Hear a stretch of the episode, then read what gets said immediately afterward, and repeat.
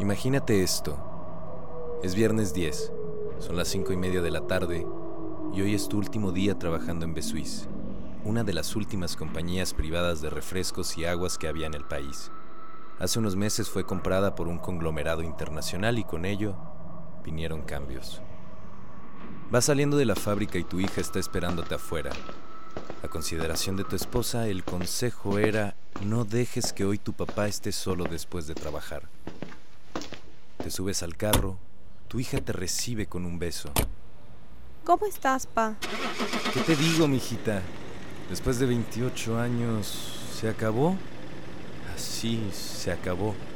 ¿Cómo te sientes? Estás tanto tiempo en la empresa y de repente se acaba. Fui parte de grandes momentos, como como el lanzamiento del refresco de fresa. ¿Te acuerdas? Ay, sí, claro. Qué días aquellos.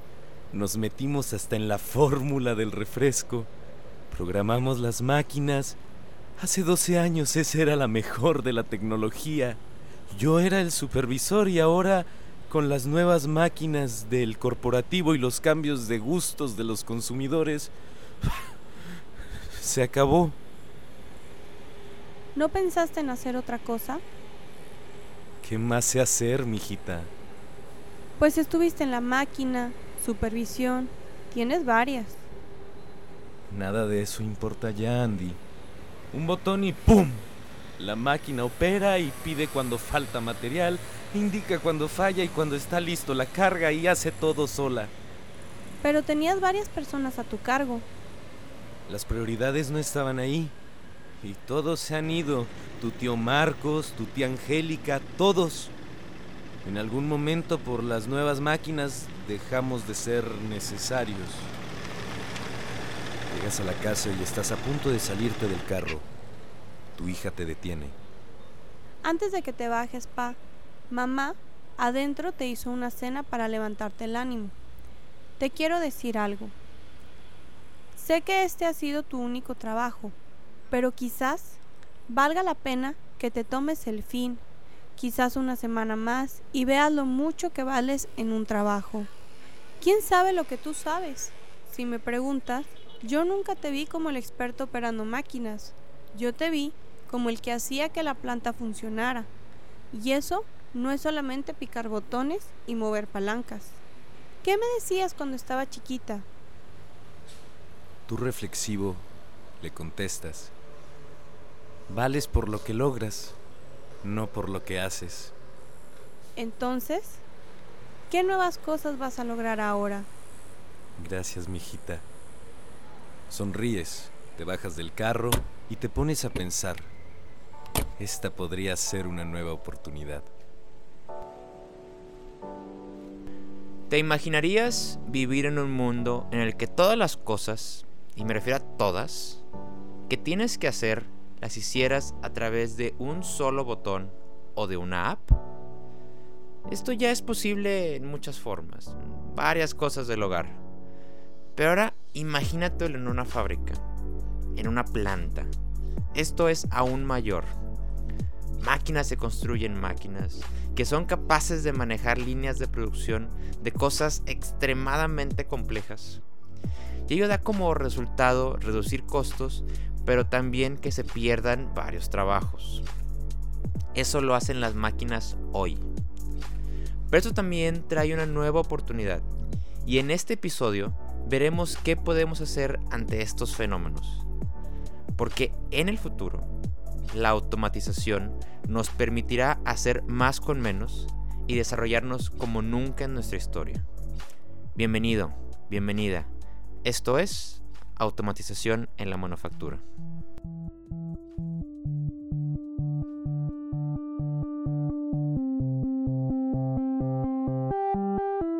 Las reglas sobre el trabajo se están borrando más y más rápido. Descubre aquí, en Maestros del Futuro, cómo puedes prepararte tú para ello.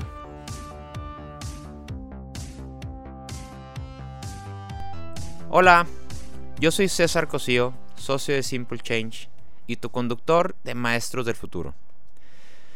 ¿No te acuerdas alguna vez cómo eran las cocinas en películas como Volver al Futuro o cómo los robots aparecían tomando un gran protagonismo en películas como Yo Robot, Terminator o la película de Her.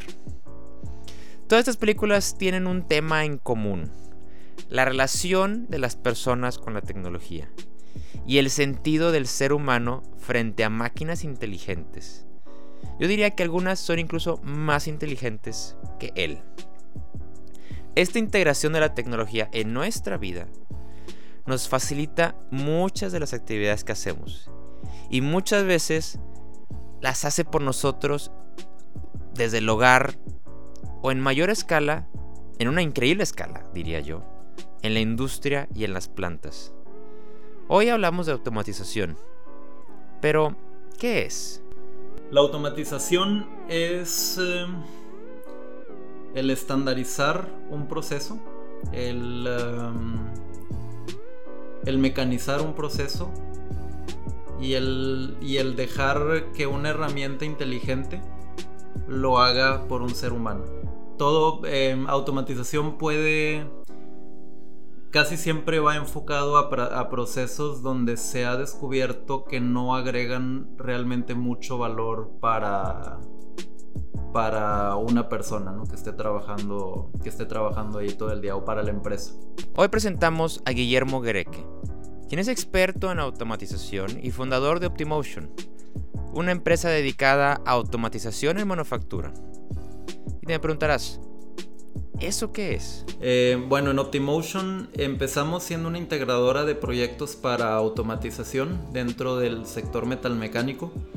Empezamos eh, ahora sí que un poco como todólogos, ¿no? ofreciendo servicios de diseño mecánico, programación de PLCs, programación de robots y poco a poco se ha ido transformando. Ahorita Optimotion, em, o, la, visión que tenemos como, como Optimotion es eh, ser el partner ideal para, para aquella empresa que nos permite desarrollar proyectos.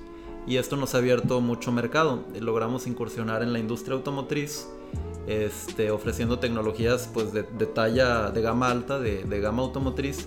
Y también nos ha permitido, e, esta visión nos ha permitido eh, entrar sobre todo con gente que hace sus pymes de manufactura donde pues a lo mejor costos de proyectos para un sector automotriz son bastante elevados, ¿verdad? Los componentes pues son de cierta gama, entonces eh, nosotros manejamos muchas gamas de, componentes y de pues fierros, ahora sí que como se dice vulgarmente, para cierto tipo de industrias y podemos eh, pues podemos penetrar mucho más mercado y sobre todo pues que gente gente del país logre hacer sus pymes con proyectos que sean realmente redituables, ¿verdad? Y quizás un poco más sencillo. Pues yo le diría, hacemos robots para cosas repetitivas que la gente se aburre de estar haciendo y que hoy en día ya, ya se puede hacer automáticamente. La automatización no es nueva, ¿eh? lo que sí es nuevo es el grado en cómo los últimos años está escalado sobre todo en industrias de manufactura compleja. A esto, mm, que queremos saber su opinión, ¿no? queríamos saber de esta práctica en el país. Em, yo creo que em, en la industria automotriz em, está bastante avanzada, digo, eh, a sabiendas de que México funge ahorita como un país eh, productor para o un país de manufactura para empresas transnacionales. Sin embargo, yo creo que México tiene mucha, muchísima oportunidad en desarrollar sus propios productos. O sea, logrando la tecnología ya está en tal punto en que es posible eh, abordar proyectos de automatización a industrias que no necesariamente sean la automotriz, la aeroespacial, donde pues sabemos que que tienen presupuestos bastante amplios porque son empresas que tienen que estar innovando constantemente, ¿no? Están otro tipo de, sectores, está la gama media que nosotros le llamamos, que es eh, todo el sector, por ejemplo, de enseres domésticos, parte del sector alimenticio, este, que todavía hay bastante oportunidad para automatizar y para, sobre todo para que lograr que marcas mexicanas puedan sobresalir en su productividad y su calidad. ¿Qué es lo que sucede? Si, se, automatizan plantas que son eh, mexicanas, que tienen su propio valor agregado. Y todos esos trabajos los enfocas en, en seguir creando valor agregado, ¿verdad? Seguir creando productos, seguir creando servicios que puedan ser de talla internacional. Y antes de continuar, hay que aclarar un punto importante. Automatización no es solamente robots, como luego se puede pensar. No necesariamente, se supone que no necesariamente. Nosotros hemos hecho máquinas con pistones, máquinas inteligentes, donde más que robots, nosotros les llamamos eh, pues herramientas inteligentes, automáticas, donde pues la máquina te va a hacer cierta cosa y ya, o sea, el, algoritmo está para que trabaje así, ¿verdad? Hablando un poco de los efectos y datos que tiene la automatización en el entorno, resulta que hace unos años unos científicos de Oxford dijeron que el 47% de los empleos, sí, el 47%, corrían el riesgo de ser reemplazados para 2028 o 2033. Y si bien uno se podría poner a pensar que quizás los primeros trabajos que se podrían automatizar serían en grandes fábricas y plantas, esto les va a afectar a todos, a todos, desde banqueros, oficinistas, meseros e incluso hasta actores. Aguas. Pero ¿qué tan cerca está de que esto pase en el país? En México e incluso, preguntándonos, hasta Latinoamérica. Yo pienso que hay que considerar el entorno económico propio de cada país. Primero, o sea, nunca va a ser lo mismo hablar de, por ejemplo, automatización masiva para México que, para Alemania, ¿no? Que, ya lleva un, lleva un, proceso desde los 40 que pues, ellos descubrieron las redes y todo ese rollo.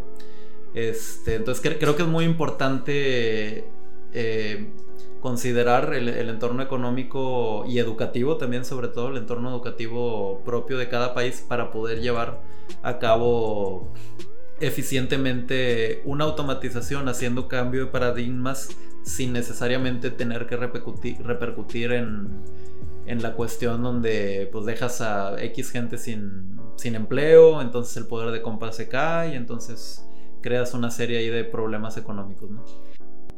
¿Qué habría que tomar en cuenta para no dejar a las personas sin empleo?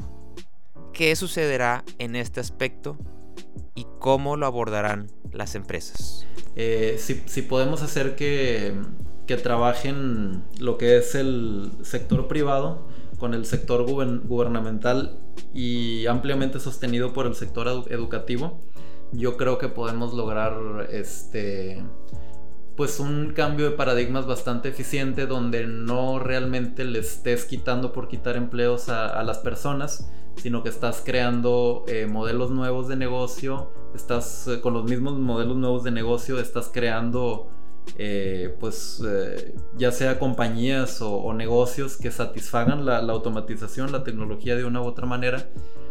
Y pues que a, la, que a su misma vez esos empleos que fueron perdidos, simplemente se crean en nuevas formas de trabajo, en nuevos, o sea, esos puestos eh, perdidos eh, fungen o se transforman más bien, ¿no? En nuevos, en nuevos puestos de trabajo, ya orientados un poquito a dar a, la creatividad y a la innovación, ¿verdad? Estamos, creo que estamos en una época donde la creatividad y la innovación hoy en día pues es bastante bastante importante y con bastante área de oportunidad todavía. Pero antes que todo, es importante definir cómo es que se ve esta empresa automatizada. Te pones a pensar, pues estará llena de computadoras, sensores, robots. ¿Cómo? Pues me han tocado particularmente sorprendido, me ha tocado ver em, la planta de Tesla, en la planta de, bueno, en las dos plantas, en la de asientos y en la de carros. Nosotros eh, suministramos unos equipos de ciertas mediciones y era impresionante ver cómo toda la línea, todas las, tres líneas de, los asientos del modelo 3, ni un solo operador, completamente automatizadas. Inclusive estaban todas eh, cercadas por perfilería y vidrio y si tú abrías la puerta, pum, toda la producción se detenía. Muy impresionante, muy coordinadas. Me platicaron que tuvieron muchos problemas para, echar esas líneas a, a volar, pero completamente automatizado. La verdad es que traían un concepto de industria 4, yo creo que el concepto de industria 4.0 más avanzado que yo he visto, Obviamente no hemos visto las plantas alemanas, no hemos visto Audi y BMW, pero al menos lo que pudimos ver definitivamente muy impresionante. Y junto a esto está la cuarta revolución industrial, un concepto que directamente pega estos cambios o fenómenos laborales que platicamos en Maestros del Futuro. Pues la tendencia, como lo hemos estado viendo, eh, existe un concepto que se llama Industria 4.0, que muchas veces se confunde con automatización. Y es eh, llevarlo todavía más allá. O sea, para, para, tener una industria 4.0 es necesaria tener una, una automatización. ¿Qué sigue para las empresas que, que tienen cierto nivel de automatización? Pues llevar los datos a, a la nube y ahora y pues ahora sí que hacer una integración de todo lo, que hay de inteligencia, de inteligencia artificial, todo lo que está saliendo, que se considera como tecnologías de la, información, eh, una estrecha cooperación con la OT o las tecnologías de operación de manufactura para transacción de datos este, y toma de decisiones en automático. Como un, caso relativamente simple, eh, podemos eh, poner pues aquella planta inteligente que tiene robots tiene robots con sistemas de inspección. El robot sabe si el producto viene bien o mal. Si viene bien, lo mueve para un lado. Si viene mal, tiene a lo mejor otra rutina de donde deja el producto. Toda esa información se sube en tiempo real a la nube y algoritmos están tomando decisiones de, negocio, ¿no? O sea, eh, por ahí se pueden sacar, por ejemplo, indicadores de calidad. Con los indicadores de calidad se pueden, eh, al final del día se le puede presentar, eh, o se le puede inclusive los sistemas sugerir a directores o gerentes, oye, ¿sabes qué?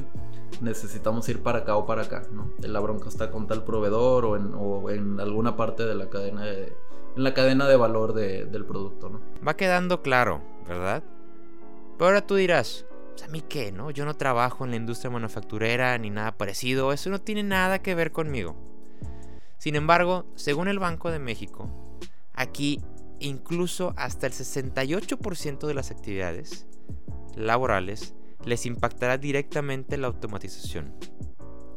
Las principales actividades impactadas serán los meseros, los cajeros, los operadores telefónicos y los ensambladores de maquinaria y equipo. Guillermo nos da unos ejemplos de cómo se ve esta situación y cómo repercutirá en la vida diaria. Eh, ahora que me fui de, viaje, bueno, de luna de miel, me casé hace poco, eh, uno de nuestros destinos fue Singapur y un robot de las marcas que nosotros manejamos me estaba preparando los huevos en el desayuno. Estaba muy padre, la verdad estaba muy impresionante. Era, era una cabinita donde pues tú le decías cómo querías tus huevos y estrellados, revueltos. Había una selección de ingredientes, tocino, cebolla y básicamente el robot iba por los ingredientes, los ponía en el sartén, iba por los huevos y en base a lo que tú quisieras te tú ponías el plato y el robot ya lo, lo jalaba, te preparaba los huevos, te ponía el plato y salía. Muy rápido. Pero ya, ya extrapolando eso hacia una industria, eh, tú tienes la. Digo, donde, donde impacta más directamente es en la parte de productividad y en la parte de calidad, ¿no? Eh, ¿qué, qué, sucede en la parte de, de, la, de, la, calidad de los, de los productos? Vamos a imaginar que tenemos una empresa cero automatizada en esa parte, ¿no? Eh, si, llega, si llegase a salir algo, por ejemplo, hablando un poco más de la industria metalmecánica, si alguna prensa tiene algún problema o hay algo eh, de problema en el proceso productivo y llega, llega la parte de calidad donde pues el inspector la revisa pero se le fue un detalle porque venía cansado o ya lleva 8 horas de hacer lo mismo o supuso que todo ese lote iba a estar bien después de cierta pieza y lo entrega así es muy difícil, el tiempo de reacción es muy, pues es muy lento, ineficiente y sobre todo que cuesta mucho. ¿Por qué? Porque seguramente ese lote se va a ir con piezas defectuosas, va a llegar a un cliente, el cliente va a hacer reclamos, donde muchas veces esos reclamos eh, pues implican eh, multas de acuerdo a los contratos que se tengan y pues se pierde, se pierde tiempo y dinero, ¿no? Te preguntarás, oye, ¿cómo es que me voy a poder preparar para la automatización en mi trabajo? Lo escucharemos después del corte comercial uno de los grandes riesgos de la inteligencia artificial es creer demasiado rápido que, que, la entendemos. Entonces hay que mejor hay que investigar, hay que, hay que documentarse, hay que tomar cursos, hay que prepararse, hay que leer para saber de ella, para aprovecharla. ¿no? Él es Fernando Pérez, director general de CIA, Centro de Innovación Industrial en Inteligencia Artificial, el primer ecosistema global que conjunta la inteligencia artificial con el ámbito empresarial en México, a través de entrenamiento, ideación, prototipado, consultoría y company building. Él nos platica a qué aspira este centro. Está enfocado en crear todo un ecosistema de empresas que sean capaces de entregar productos y servicios basados en inteligencia artificial. Y algo que buscamos es clase mundial. No estamos buscando yo ser el más barato, no estamos buscando yo tener el equipo estrictamente necesario. Siempre que pensamos, pensamos en lo mejor. Y nuestra idea, que es uno de nuestros eslogan, es clase mundial con entrega local. O sea, es cómo hacemos para que la gente de México, que hay mucha creatividad, que hay mucho potencial, los desarrollemos y tengamos ingenieros, científicos, máster de clase mundial. Pero como estamos acá, pues tenemos precios más competitivos que las grandes firmas. ¿Sí? Y eso es lo que buscamos. Una calidad de grandes firmas o mejores con mejores precios. ¿Cómo es esta visión que busca el CIA y qué más podemos hacer con la inteligencia artificial? Lo escucharemos más adelante. Antes de continuar, quiero dejar una frase que Andrés Oppenheimer deja en su libro Sálvese quien pueda. Muy recomendado, por cierto, ¿eh? que hasta cierto punto podría explicar qué trabajos sobrevivirán a la automatización y quizás también qué trabajos se irán. Él dice, los trabajos que sobrevivirán son los más difíciles de explicar.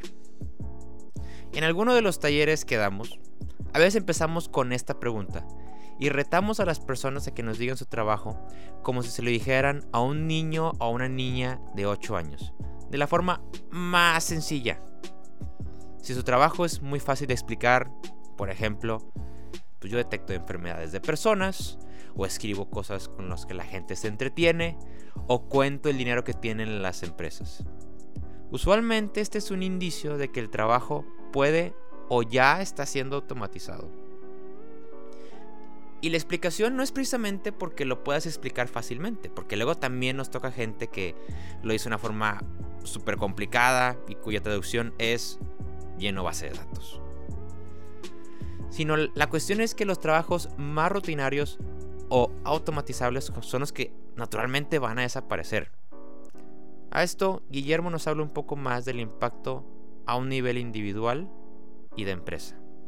Digo, tiene impacto directo, a decir verdad tiene impacto directo, este, pero hay que pensar que se consumen trabajos y se crean trabajos, ¿no? O sea, se destruyen trabajos o como se le quiera llamar y se crean trabajos. Vamos a poner, o sea, por ejemplo, pues un proyecto para X empresa de automatización generalmente requiere de mucha ingeniería, entonces requiere de toda una cadena de suministro para poder llevar a cabo esa automatización, pasando por desarrolladores, por ingenieros mecánicos, por proveedores muy especializados dependiendo de la actividad que se desee realizar. Entonces vas creando un ecosistema, ¿no? Un ecosistema de tecnología, de, pues, diseño, de, de, ingeniería, este, y todo lo que tiene logístico también, por ejemplo, es muy importante. Entonces, yo creo que es eh, más que nada cambios de, ecosistemas, ¿verdad? Este, donde pues sí, das por hecho que ya ante ciertos procesos eh, automáticos, esa empresa va a querer seguir sacando productos, va a querer seguir sacando líneas de producción nuevas, va a querer seguir automatizando. Tiene que haber empresas integradoras y todo un ecosistema que las soporte. Y en la parte de productividad sucede algo muy parecido eh, en la parte de productividad, eh, básicamente, si, tenemos una, empresa que no tiene, que, tiene eh, alto volumen y tiene metas de productividad diarias o semanales y no se tiene ningún control electrónico, seguramente gerentes y directores van a, van a tener que estar ahí corroborando la información, ¿verdad?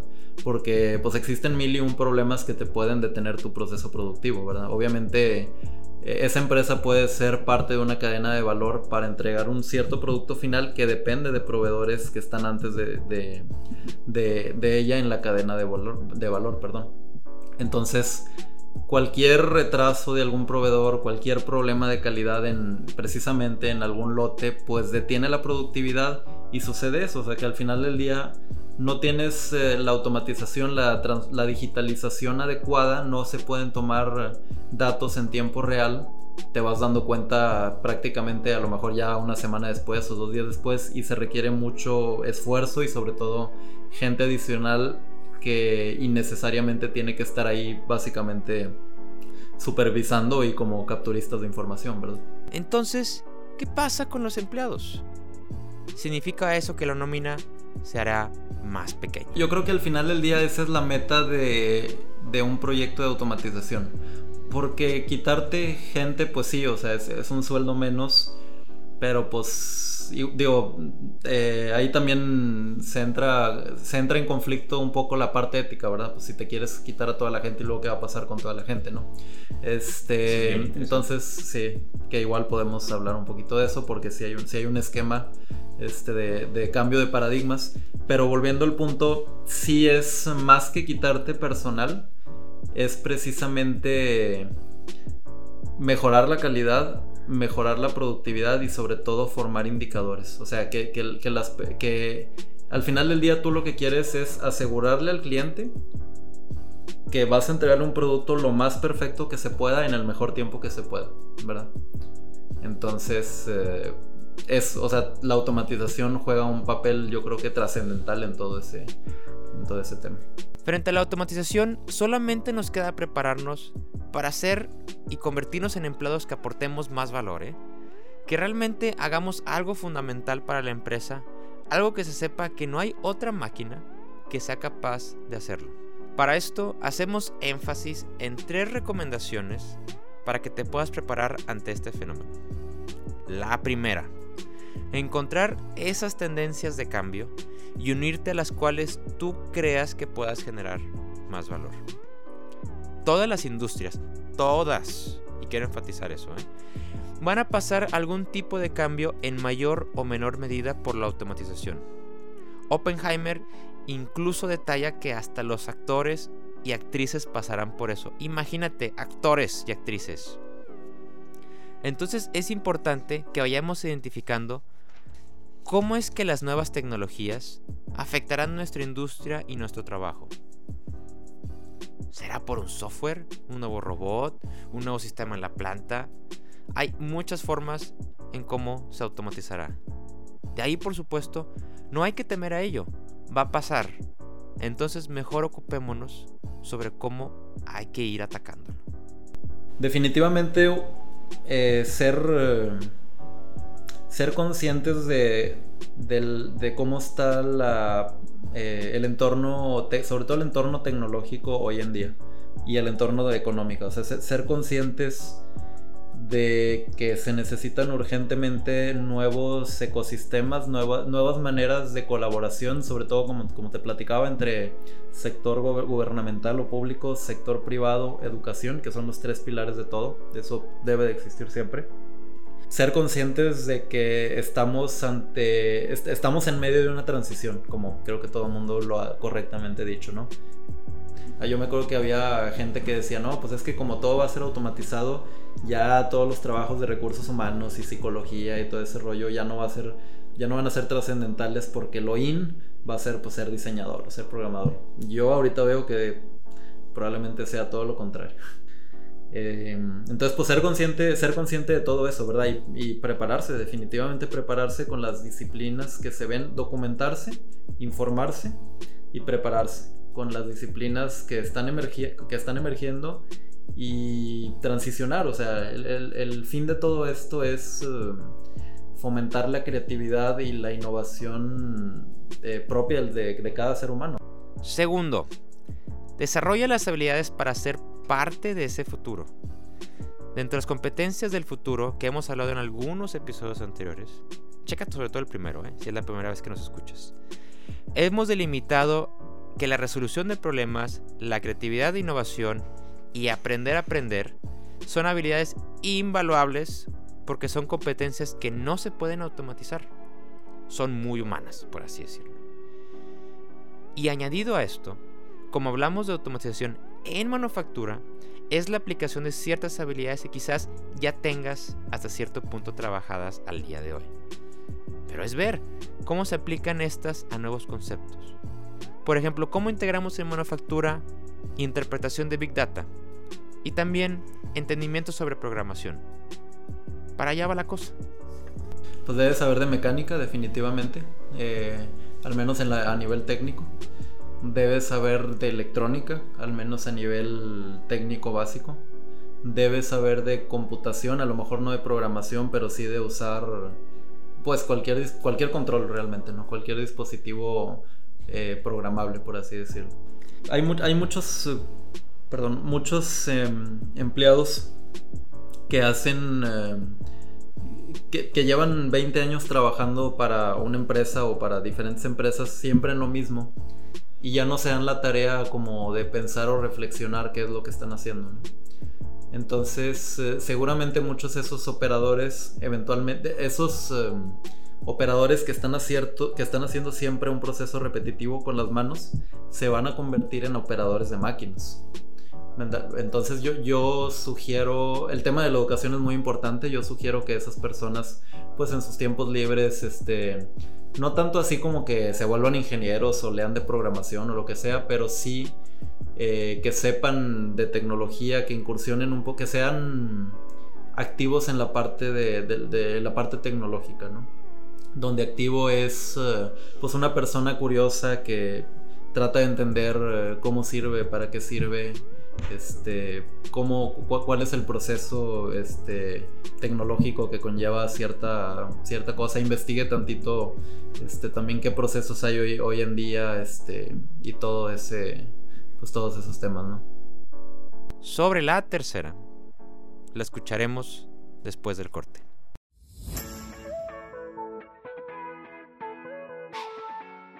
Volvemos con Fernando, quien nos platica cuál es esta visión o futuro al que aspira el CIA. Queremos que Nuevo León sea un polo de inteligencia artificial reconocido a nivel local, nacional e internacional. Queremos que así como reconoces hoy a Silicon Valley, así como reconoces hoy a Bangalore, así como reconoces hoy a una serie de sitios como que ahí se crean cosas, así vamos a hablar en unos 4 o 5 años de Nuevo León. Yo solo no, no lo creo, pero yo voy a empezar a generar esa, ese vértice que la gente se quiera sumar. Y aquí vamos a generar ese vértice para que seamos un polo más y no de los más importantes a nivel mundial. Por último, una invitación para sumarnos a la inteligencia artificial y a las oportunidades que se abren con ella. Que queremos impactar a todas partes, queremos que todos se sumen para usarla para ser parte, para desarrollarla, para implementarla, para que te empodere. Y eso hay que ser.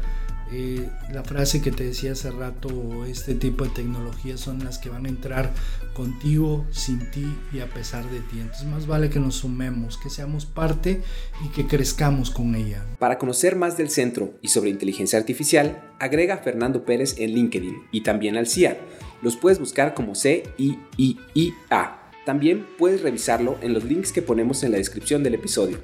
Ahora sí, volvemos al show. Finalmente, un concepto con el cual nos queremos quedar. El número 3 sería que tú, sí, tú, ¿eh? Crees ese nuevo trabajo en el futuro. En un principio hablamos sobre los trabajos que se perderán, pero también, pues, ¿cuántos se van a crear por la automatización? Esa es la clave. Y es ahí donde nosotros moldeamos el futuro. Y aquí nos anclamos una frase que dice Klaus Schwab, fundador y presidente ejecutivo del Foro Económico Mundial. La cuarta revolución industrial no solo cambia la industria, nos cambia a nosotros. ¿Y por qué nos cambia a nosotros? Pues porque nos va a desafiar y nos tiene que obligar a repensar cómo a partir de nuestras actividades, de nuestro trabajo, podemos generar más valor en la empresa al medio ambiente y a la sociedad. Va a haber nuevos modelos de negocio y esa adaptación que debemos resaltar es parte fundamental de ese nuevo valor agregado que damos nosotros. Ante retos como tratados, integración de regiones, desplazamiento de trabajos, vale la pena también poner en el centro eso y dejar que la automatización también nos permita hacer más y contribuir a más. Definitivamente va a haber un cambio de trabajos. Va a haber eh, trabajos que no quiero llamar yo que se van a que se van a acabar o se van a destruir, sino que se van a transformar. Entonces, eh, creo que una lección aprendida es eso está pasando y hay que ver la manera de cómo puede llegar a ser sostenible. Más que tener miedo a los trabajos perdidos, una invitación. La automatización nos permitirá hacer más con menos y nos permitirá llegar a esferas inimaginables de desarrollo y prosperidad. Llegar a ellas depende de nuestra capacidad de querer hacerlo. Y recuerda, tu trabajo es lo que logras y lo que eres capaz de lograr, no lo que haces. Yo soy César Cosillo, muchas gracias por escucharnos.